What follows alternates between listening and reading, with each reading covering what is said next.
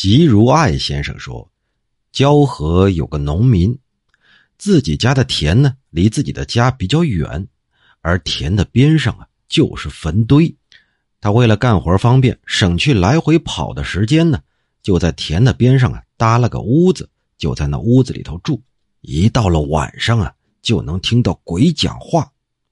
一开始还有点害怕，可后来也习惯了，也就见怪不怪了。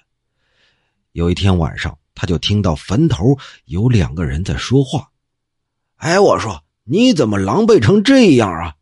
另一个人说：“哎，别提了，刚才呀，我在路上碰见一女人带着一小男孩在那赶路呢。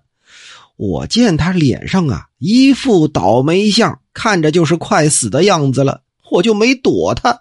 没想到啊，那女的突然打了个喷嚏，哎呦喂，那股气呀！”一下子就冲我撞了过来，哎呦，我跟你说，就好像那大棒槌冲米一样啊，那股劲儿，哎呦，我当时就倒地上了，歇了很久，这才能回来呀。到现在我这胸口还是隐隐作痛啊。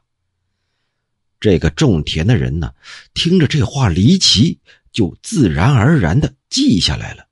到了第二天，耕田的人聚在一块儿。那个听到鬼说话的人呢，就把这件事给说了出来，还问了：“哎，昨天傍晚的时候，谁家的女人在路上撞鬼了呀？”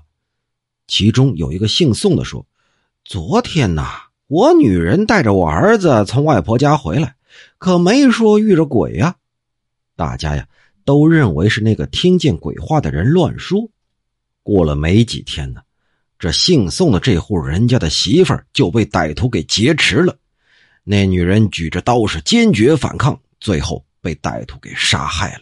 和那段鬼的对话这就对上了，人们这才知道，女人要是劫猎的话，那身上也是一股正气，即便是出现了倒霉相、快死的时候，那股正气呀也是刚强有力。